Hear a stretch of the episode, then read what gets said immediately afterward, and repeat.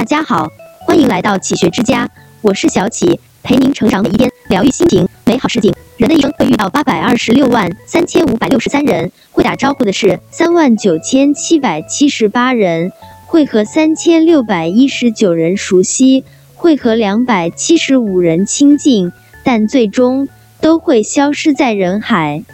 这段话很多人都听说过，可见人一辈子遇见那么多人，可真正深交的却没有几个。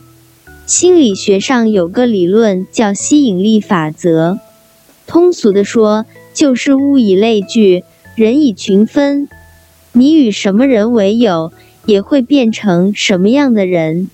与智者同行，你会不同凡响；与高人为伍。你能登上巅峰，但如果是有下列三种表现之一的人，劝你不要深交：一、满心负能量的人。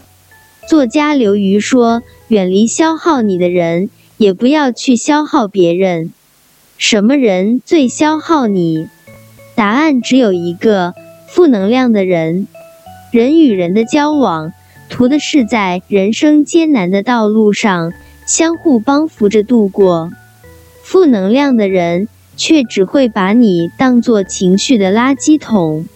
负能量会不断鞭笞别人的不好，责骂世界的不公。但正能量相反，正能量是在讲完这些后，还会跟你说，即便再苦，我们依然要努力去生活。鲁迅先生笔下有个祥林嫂。她的一生很不幸，先后嫁了两个老公，都意外死亡，自己的孩子也被狼叼走。之后，他变得整天自怨自艾。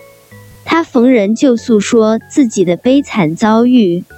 刚开始还有人可怜他，耐心听着，但次数一多，祥林嫂天天抱怨，人们就不再同情她了。后面。人们没了新鲜感，见祥林嫂就烦，不等祥林嫂开口，就打断她的话，然后扭头就走。其实想想，植物尚且向阳而生，更何况是人呢？孟母三迁这一家喻户晓的典故中，孟母为了孟子的生活质量，先后三次搬家，躲过了枯坟、叫卖等环境。最终在一所学院附近定居下来。这个故事也说明了，一个人最好的生活一定是积极的，环境积极，圈子积极，他才能在耳濡目染下变得积极。固然，生活中难免有人发生不幸，有人一时低落，变得负能量爆棚，这样的人值得同情与鼓励。但若是生活中有一个人觉得全世界都欠他的，永远充满负能量，说着消极的话，我劝你远离他。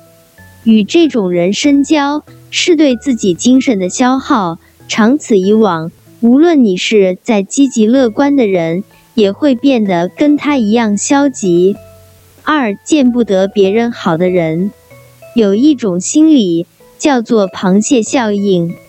人们在篮子里放一只螃蟹，它很快就可以爬上来；但若是在里面放入一堆螃蟹，那它们并不那么容易出来，因为螃蟹之间也有竞争。一只要出的时候，其他的螃蟹就会用钳子将它拽下去。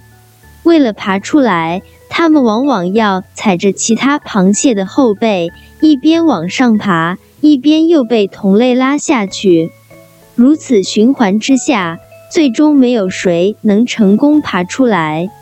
螃蟹的心理就是：如果我爬不上去，我就拉住别人，让别人也爬不上去。世上最可怕的对手，不是来自于敌人的鸣枪，而是来自身边人的暗箭。这种暗箭，我们称之为嫉妒。亦或是一种见不得别人好的特点。生活中，我们总会遇到那么一类人，自己过不好生活，就巴不得别人也过得不好。但凡谁过得舒坦些了，他心中就不舒服。这种人就像钱钟书在《围城》中说的那样，有些人的恶毒像饭里的沙粒，或者出骨鱼片里未尽的刺，会给人一种不期待的伤痛。渡人之能，信人之师是一种毛病，不能顺着，不能接纳。但若是无法改变，远离其实是比较好的做法。三不懂感恩的人，雨果有言：卑鄙小人总是忘恩负义的。忘恩负义原本是卑鄙的一部分。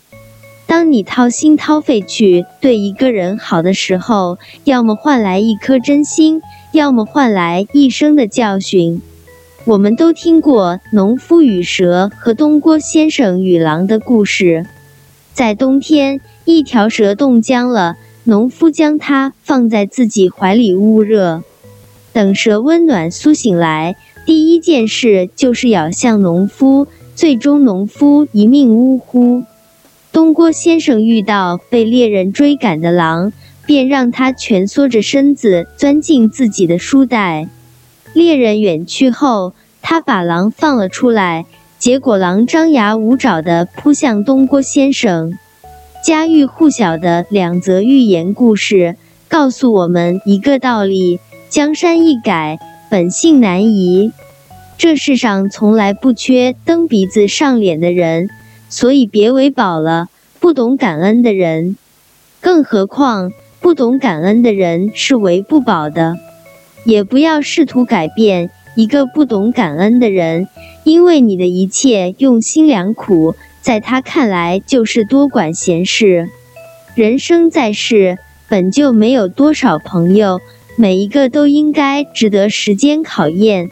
不懂感恩的人，再有钱、有趣、有外貌，都不能揽入自己的圈子。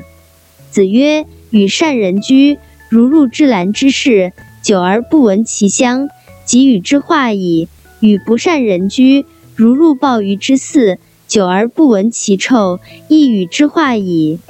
跟什么人相处，你也会潜移默化的变成那种人。也正因此，每一个交心的朋友都值得认真做决定。那些永远负能量满满、不懂感恩或者见不得你好的人，就算了吧。与之相处有害无益，与所有人共勉。这里是启学之家，让我们因为爱和梦想一起前行。更多精彩内容，搜“启学之家”，关注我们就可以了。